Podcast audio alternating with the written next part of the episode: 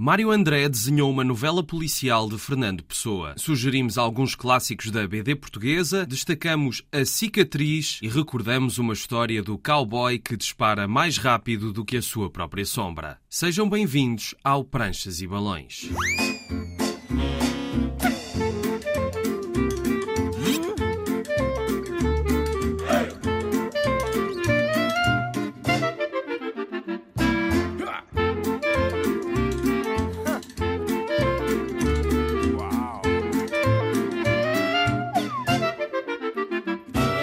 Cá estamos para mais uma viagem pelo mundo da banda desenhada. Hoje continuamos a dar destaque à BD portuguesa. Desta vez vamos conhecer alguns livros de grandes autores nacionais que já não estão entre nós, mas agora vamos conhecer o nosso convidado de hoje.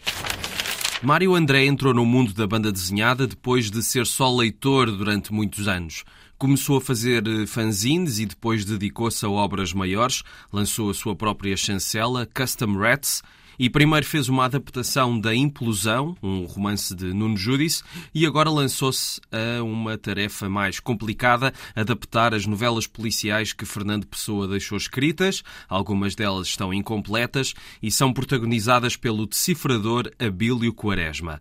A primeira que decidiu usar estava estruturada, com princípio, meio e fim. O caso do quarto fechado foi editada há pouco tempo e já há uma segunda a caminho, ainda para ser lançada este ano ano, o Mário foi enfermeiro do Sporting durante vários anos e falámos um pouco sobre essa carreira, que também dava para fazer um ótimo livro de BD. Mas começamos do princípio, passa a redundância, e vamos saber o que é que o autor lia quando era pequeno. Era o que correspondia naquela altura ao que existia e ao que eu tinha acesso era o Falcão, eh, o Condor, eh, o Mundo de Aventuras, etc. Tudo, tudo aquilo. Com a característica de ser a preto e branco, mas era fundamentalmente coboiadas. E tu gostas muito de fazer bandas desenhadas também a preto e branco, não é? Isso é, ficou? É, ficou, ficou. Uh, inclusivamente, uh, eu não gosto muito de banda desenhada colorida, porque também fiquei com um pouco do trauma do, dos coloridos antigos. Cavaleiro Andante, que, que, tinha muitas bandas desenhadas coloridas, nunca foi coisa que, me atraísse. Sim, porque eram cores feitas sem grande critério, não é? Eu dizia que isto não me entra cá dentro. E, portanto, conseguia ler e era ávido leitor de, de banda desenhada a preto e branco, mas fundamentalmente coboiadas fora disso. Também não gostava, não gostava de. Lia, lia, mas não, nunca chegava ao fim. Uh, a banda desenhada do, do Patinhas, da, daquela área brasileira. Agora, muito, muita coboiada. E depois era a história da, da tal amiga minha vizinha, que também não sei a razão, ela compulsivamente comprava tudo o que havia de banda desenhada no país que era editado. Havia um vendedor uh, que ia pôr uh, a casa todos os dias os jornais e a banda desenhada do dia. A Agência Portuguesa de Revistas, que era que fazia a distribuição. Ela tinha uma casa, lembro uma casa pequena, que a gente não conseguia entrar. Era desde o chão até ao teto, só com banda desenhada. Então, ela, eu chegava lá, pedia-lhe a ela uh, se podia levar, levava aquilo para casa, portanto, e depois dividia entre o, o estudar ia ler a banda desenhada, quando acabasse, tinha, tinha, tens que entregar. E eu entregava a banda desenhada e levantava mais, ia lá buscar. Portanto, eu tinha sempre montanhas de banda desenhada em casa, mas tudo na base de, da tua vizinha. Da, da, da minha vizinha e dos cowboys. Era aquelas cowboyadas antigas. Também não sabia, não ligava aquilo a autores, Hoje reconheço, por exemplo, que Vítor Peon era um dos grandes desenhadores. Também reconheço que havia nomes uh, estrangeiros que não eram estrangeiros, eram, eh, eram nomes de portugueses que desenhavam, mas davam este nome estrangeiro para ter uma outra, uma outra dimensão. Exatamente, mas acabavam sim. por ser todos. E hoje eh, tenho o prazer de conhecer o Zé Rui, por exemplo, que na altura já fazia. E pronto, era, foi, foi o gosto para a banda desenhada daí. Depois foi-se esmorecendo. Sim. E também não comprei. E tive muitos anos sem ler banda desenhada. Eu sempre gostei de desenhar. E o teu pai também desenhava? E o meu não? pai também desenhava. Tinha um esquema de desenho próprio dele. Ele, por exemplo, fazia aviões e fazia animais com uma rapidez tremenda. Que, com três traços, ele dava o e depois queria que eu fizesse a mesma coisa. Pronto, e eu ia fazendo, ia fazendo aquilo e o gosto pelo desenho e, digamos, algum treino em relação ao desenho vem daí. A banda desenhada aparece porque eu sempre meti na cabeça, se não fosse enfermeiro, iria ser autor de banda desenhada. Inclusive, há um colega meu que é testemunha disso, que hoje, pronto, estamos os dois fora do Sporting, que eu lhe dizia a ele: um dia ainda me tenho que dedicar à banda desenhada. Porque, entretanto, fiz várias tentativas enquanto estava no Sporting, com a equipa em estágio, porque me proporcionava algum tempo disponível para desenhar, mas não conseguia encontrar a concentração possível. Eu levava os lápis, levava as canetas, levava papel, levava tudo e estava sozinho no quarto, pronto, a tomar conta da equipa. Sentava-me até com umas vistas panorâmicas interessantes nos hotéis, sentava-me para desenhar e a cabeça não, epá, não dava nada. Estavas assoberbado de trabalho, não? De trabalho e concentrado exatamente na equipa porque tinha o jogo a seguir eu não podia falhar nada. Com a equipa, às vezes, uh, onde eu estava, fazia desenhos, por exemplo, era capaz de estar no quadro, no quadro do balneário, fazer uma garatuja e deixá-la lá ficar. E eles, já, aqui teve o Mário, o Mário já andou aqui. E deixava recados ou a gozar com algum jogador. Isto depois também foi uma outra coisa interessante. Durante o meu curso de enfermagem, houve um período que eu estive a fazer a especialidade em enfermagem da reabilitação. Por sinal, não acabei por eh, fazer vários. Entretanto, havia uma disciplina que era a biomecânica. A biomecânica é a descrição do movimento, dos movimentos e quais são os músculos que intervêm nesse movimento, quais são os ossos, qual é a articulação, para, por exemplo, um movimento de coçar a cabeça. E a descrição que o professor fazia, aquilo era complicado estar ali a escrever aquilo tudo. Então, isto é fácil.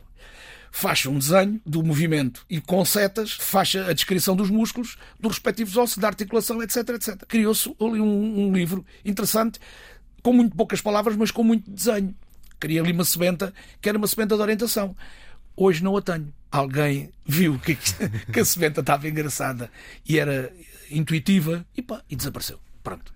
Fiquei, fiquei, tanto trabalho para nada. Mas, mas de facto foi, era interessante. Foi, foi uma. Porque parecia uma banda desenhada.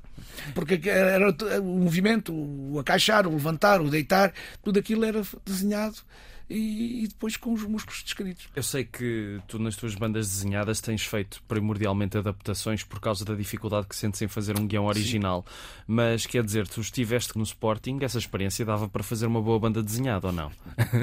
Onde é que tu ouviste isso? essa sugestão tem sido dada, claro. inclusive por alguns jogadores. Eu acho que até que as pessoas, quando conhecem, é a primeira coisa que dizem, não é? é. inclusive, há dois jogadores que eu particularmente respeito e gosto, que é o Pedro Barbosa Barbosa e o Rui Jorge, uh, e o Pedro disse que, que inclusive deu-me o título, deu-me o título da qual é que era? Os meus 90 minutos. Que era para eu fazer uma banda desenhada sobre as minhas vivências no futebol. Pá, ainda não me pus a fazer isso. Uh... Ah, mas está na calha então. É possível que eu me dedique a fazer isso, porque tem, tem episódios interessantes. E a ideia era fazer algo que fugisse fora do trivial, do dia a dia.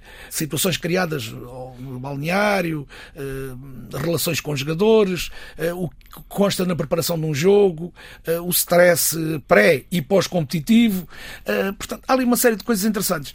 E então o Pedro deu essa sugestão. O Daniel Maia está constantemente a picar para eu pegar neste tema. Há de ser um dia. O Daniel Maia, que já esteve neste programa Exato. e que também foi um dos teus. Eh, ainda é, hoje é uma grande ajuda nas tuas é, publicações. É, hoje. Ele e a, Susana, e a Susana Rezende.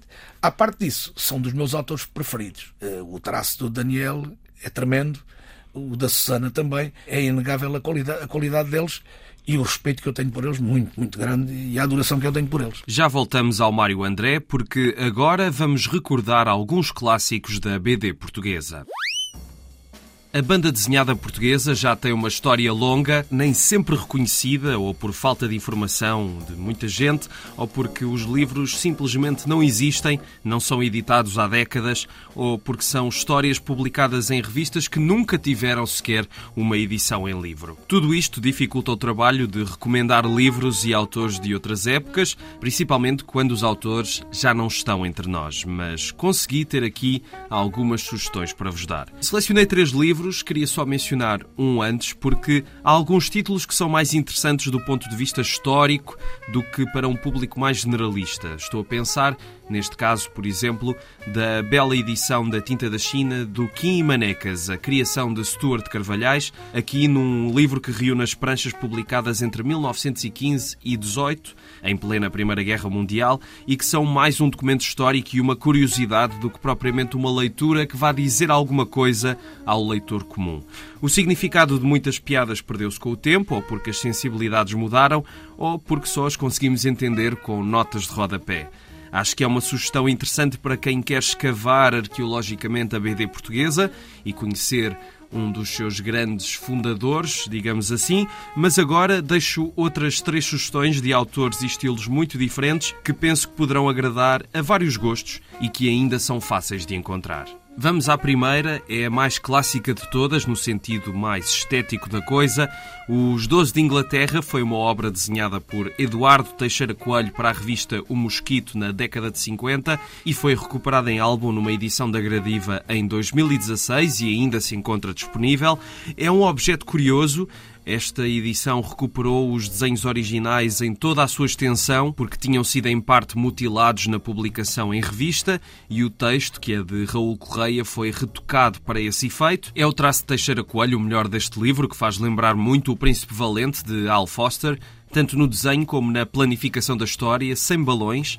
Cada desenho vem acompanhado por uma parte de texto, texto esse que se inspira nas histórias do grupo de cavaleiros que ficou conhecido por, lá está, os Doze de Inglaterra, no tempo de Dom João I, destacando-se a personagem do Magriço, este processo de restauro foi feito pelo José Rui, primeiro convidado deste programa, e que foi muito inspirado por Teixeira Coelho. Por mais antiquada que a obra possa parecer aos olhos modernos, é uma boa porta de entrada para recuperar uma certa memória da BD portuguesa, ainda longe de estar suficientemente divulgada até junto de quem gosta de BD. Vamos agora umas décadas à frente no tempo e encontramos um senhor chamado Fernando Relvas, completo oposto de Teixeira Coelho, com o seu traço muito cinematográfico e dinâmico, histórias urbanas e realistas pela noite adentro, com personagens desagradáveis e surpreendentes.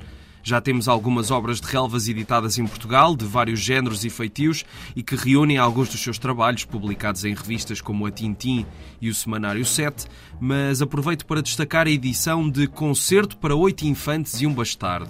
E se isto não é um ótimo título, eu não sei o que é. É uma edição da Seita, em parceria com a Associação Cultural Turbina. É uma edição muito bem feita, que inclui não só a história que dá título ao livro, como também outra, New York. E, além disso, esta edição tem uma série de materiais adicionais, um texto do próprio Relvas, esboços e etc. Fernando Relvas desenhava como ninguém, o seu estilo marcou os leitores dos anos 70 e 80 e muitos desenhadores que se lhe seguiram. O mesmo não podemos dizer das suas narrativas, criadas um pouco ao sabor da corrente o que não tem problema nenhum se funcionarem, algumas funcionam, mas acabam a maior parte das vezes por criar histórias confusas que perdem o rumo e não sabem para onde estão a ir. Mas estas duas histórias são muito divertidas de se ler, nem que seja para testemunhar a arte de Relvas e a forma como planificava cada prancha, sempre surpreendente. Talvez noutro país ele teria encontrado um argumentista à altura ou alguém que o guiasse na criação das histórias, mas num meio tão pequeno como é o da BD portuguesa, ver a quantidade de tanto e tão diferente trabalho que ele conseguiu fazer ao longo do seu percurso é obra. Por fim, uma outra sugestão, sem dúvida mais engraçada, Artur Correia é um dos grandes humoristas da BD portuguesa e o um nome maior do cinema de animação. O seu talento nestas matérias ficou bem patente em exposições que vi, como este ano no Festival de BD de Beja e há uns anos no Amadora BD. E em Beja foi apresentada, em jeito de antevisão, uma edição que vai reunir adaptações do autor dos contos tradicionais portugueses Promete ser muito interessante, só será editado em setembro pela Polvo. Entre o que está disponível, recomendo, obviamente, a História Alegre de Portugal, dividida em dois volumes editados pela Bertrand.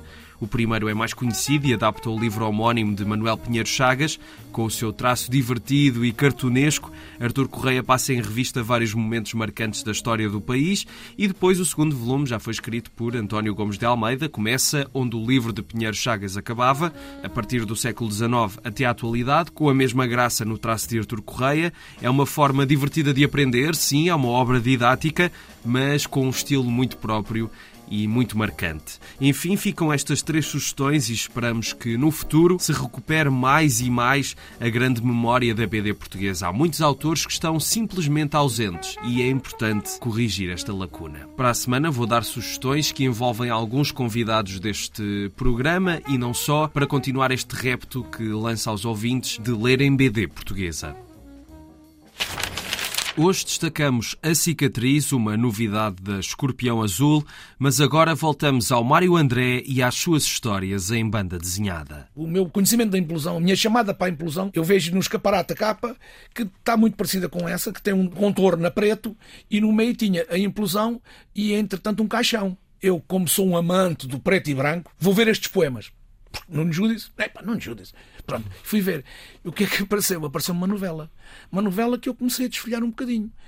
E reconheço-me em muitas histórias que aí estão. Portanto, isso corresponde a um estado de espírito do, do autor em relação a uma parte importante do nosso país que foi a entrada da Troika no tempo do, do Passo Coelho. Eu identificava-me, porque aí faz uma transição entre o passado, o antes 25 de Abril, o pós-25 de Abril e faz aqui uma série de paralelismos. Há uma linguagem própria do Nuno Judice que eu me identifico, da luta antifascista antes do 25 de Abril. E comecei a idealizar as coisas e a criar as imagens e a criar as vinhetas. Foi tudo direto. Sim. Foi a ler e a desenhar o Daniel ralhava, ralhava que aquilo não era assim, que isso tem que ser feito. Eu disse, mas ó oh Daniel, isto saiu. Depois o Daniel critica, tal qual como o Penin critica, que eu faço todas as coisas, é de repente, faz e, e, e sai. E depois fica para trás alguma qualidade. Pá, mas estas coisas são assim. Tu sentiste que fazia sentido desta forma, não é? Exatamente. Depois houve uma correspondência positiva da parte do, do Nuno Judice quando lhe apresentei o trabalho. E pá, isso deu uma alma diferente. Ele deve ter ficado surpreendido por alguém adaptar ficou... uma obra dele à banda desenhada. Ficou, ficou surpreendido. Portanto, isso foi lançado em 2021 no Amadora e ele acompanhou-me. Sempre estivemos juntos, tanto nos autógrafos como na apresentação do livro, como é que uma personalidade como Nuno Judice se interessava por uma formiguinha como eu, caído paraquedista, no fim de contas desta história da banda desenhada, e eu fico-lhe imensamente agradecido. Já esgotou a primeira edição, temos a segunda edição que tem livros ainda, tem apresentações marcadas, tudo o que eu faço são autoedições. Claro, sim. Uh, neste momento, uh, com a implosão deu para pagar o investimento feito e sou capaz já de ganhar alguma coisita. Uma coisa que eu achei muito engraçada na tua biografia é que tu em 2019 criaste uma fanzine teca. Estas minhas aventuras não foi logo diretamente para os livros. Sim.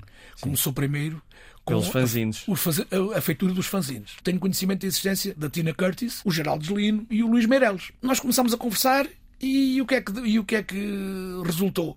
Pá, seria interessante. Eu começo a obter, oferecido, uh, fanzines. Sim, pá, mas o que é que eu vou fazer a tanto fanzine? Estão-me a dar fanzines, o Luís Meireles dava-me, o Geraldo Gino também, havia algumas trocas com a Tina Curtis. Sim, bem, isto seria interessante a gente fazer uma fanzineteca em, em Alpiarça. Então comecei a recolher fanzines. Conheço também o, o, Paulo Monteiro, tem muitos fanzines oferecidos na, na, na Biblioteca de Beja. Ó Paulo, a gente precisava de uns fanzinezinhos. Então começou a aparecer nos caixotes também, vindos de Beja. Sim, é pá, pera lá isto já temos aqui bastante material, vamos recuperar isto tudo e vamos organizar isto. O responsável pela biblioteca, o Rui Gaspar, eh, que tem formação eh, superior eh, nesta área das bibliotecas, entre outras áreas, na informática nomeadamente, começou ele a organizar a Fanzinteca e a trabalhá-la toda em termos de, de, de registros. Depois tomo conhecimento da existência de um fanzine móvel. Pensou que é em Barcelona. E comecei a ver qual era a possibilidade de fazermos um fanzine móvel ali para Alpiarça. É uma mesa onde podemos fazer como expositor fanzines, que tem quatro rodas, podemos levar para uma escola e deslocar dentro da escola, podemos colocar uh, um computador lá em cima, podemos fazer uh, uma aula sobre fanzines, aquilo é, acompanha-nos em qualquer sítio e deslocamos para um lado e para o outro, já com tudo montadinho. Isso existe na biblioteca, é o único fanzine móvel que existe em Portugal, tem havido trabalhos com crianças e tem-se utilizado o fanzine móvel como expositor do trabalho das crianças, uh, que tem uma árvore, tem neste momento uma árvore ao meio, e na árvore é são pendurados os, os, os fanzines que as crianças vão, vão, vão, fazendo. Foi o, digamos, o início desta Fazinteca em Alpiarça, está indo paulatinamente a, a evoluir, a e, evoluir a e a crescer à, conta, à custa de trocas. E com todos os fanzines também continuas a ir sim, recebendo. Sim, sim. Vamos um bocadinho à frente no tempo, ao decifrador, ao Quaresma. Como é que o Abílio Quaresma te aparece na vida e como é que tu pensas, ok, está na altura de pegar nas novelas policiais, maior parte inacabadas, não é? Do Fernando Pessoa e passá-las a banda desenhada? A dado momento, tomo conhecimento das leituras que faço de Pessoa, tomo conhecimento de que Pessoa foi autor de um conjunto de novelas policiárias. A primeira que me aparece foi exatamente uh, o caso do Quarto Fechado. Eu começo a ler então, vejo que tem princípio, tem o meio e tem o fim apesar de eu saber, já nas leituras que fazia, que Pessoa tinha deixado a maior parte das novelas policiárias incompletas. Eu vejo que consigo fazer isso e começo, no mesmo esquema que tinha trabalhado na implosão, começo a ler a, a novela e a dividi-la em pranchas. E, portanto, a coisa fez também mais ou menos o mesmo sistema, sem os layouts. Aqui com algo, mais algum cuidado, porque, entretanto, já tinha sido avisado pelo Daniel e pela Susana que isto, para se fazer uma coisa, tinha que se trabalhar. Consegui fazer a, a novela. Entretanto, eh, assim, achei interessante porque comecei a ler mais e encontro outra que está praticamente com princípio, meio e fim também, com os capítulos, que era o crime, que também já está aí uma antevisão. Na, na, na, Exatamente, e que ainda vai ser publicado vai este ser publicado este ano. A minha amiga Susana já está eh, a trabalhar, mais o Daniel, estão a trabalhar na pós-produção. Em termos digitais, tenho alguma dificuldade. Gosto mais de estar-me entretido com os desenhos.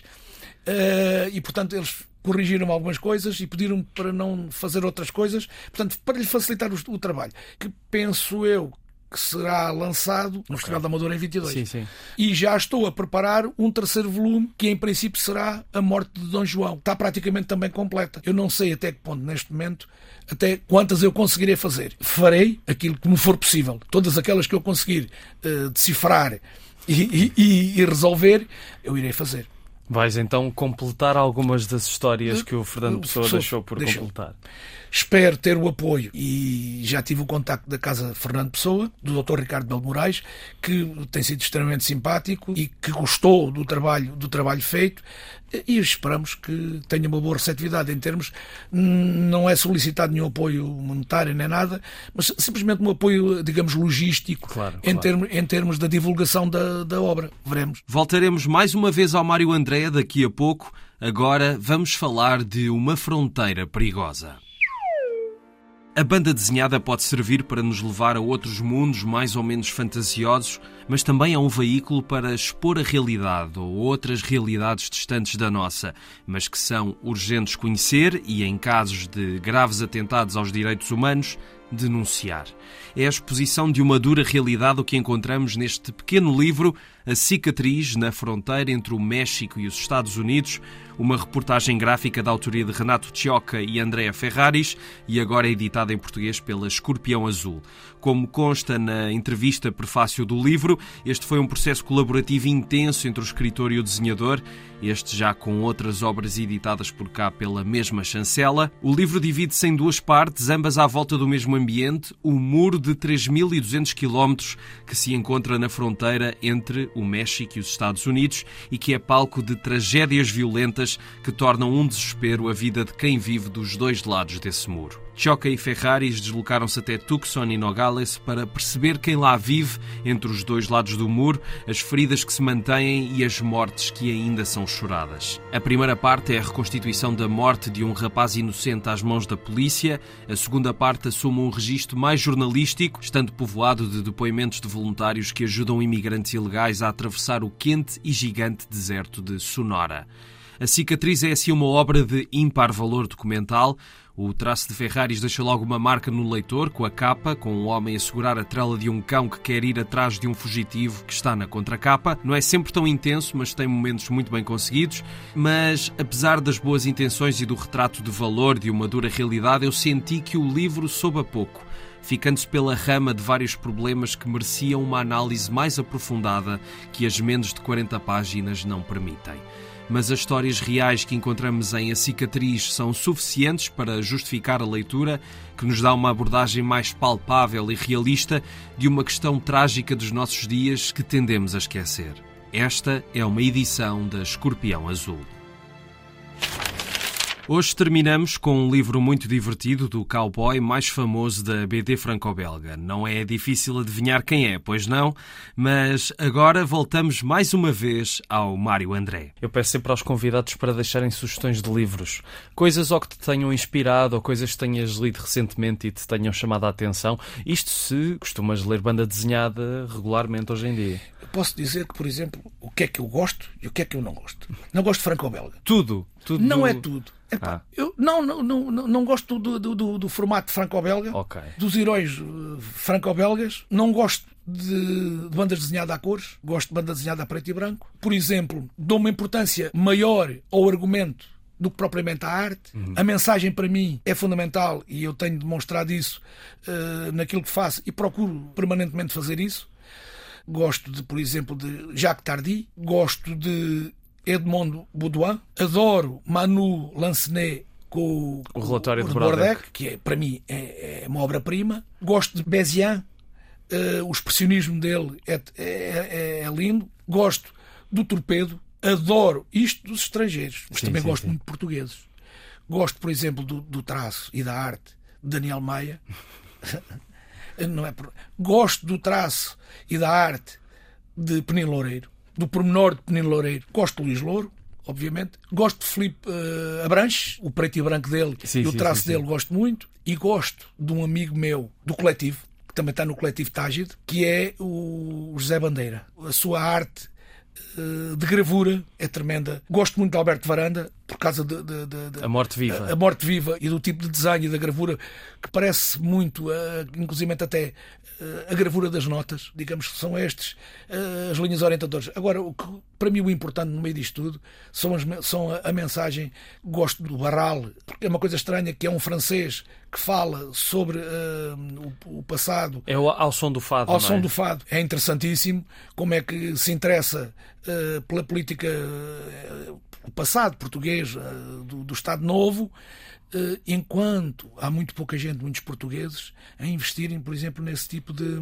de argumento. Sim, sim. Eh, porque há tanta coisa para descrever, há tanta coisa para falar, que às vezes fico um bocado constrangido porque vejo poucos portugueses a pegarem nestes temas. Daniel Maia pegou agora no, com o Cobra pega numa parte da, da, da, do, do, passado português. Exatamente. É imprescindível, nós conhecemos isso. E a banda desenhada pode cumprir essa, essa função. Inclusive a própria implosão é um bocado.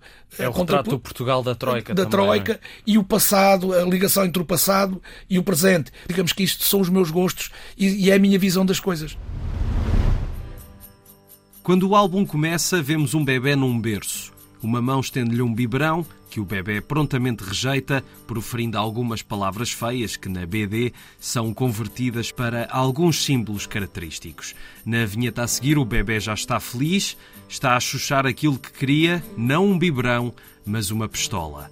É assim que nos é apresentado Billy the Kid no álbum homónimo da série Lucky Luke, a criação de Morris aqui num dos seus melhores álbuns, desenhado pelo próprio e com argumento do genial René Goscinny. O cowboy que dispara mais rápido do que a sua própria sombra convive desde o seu nascimento com personagens que fizeram realmente parte do imaginário do Velho Oeste.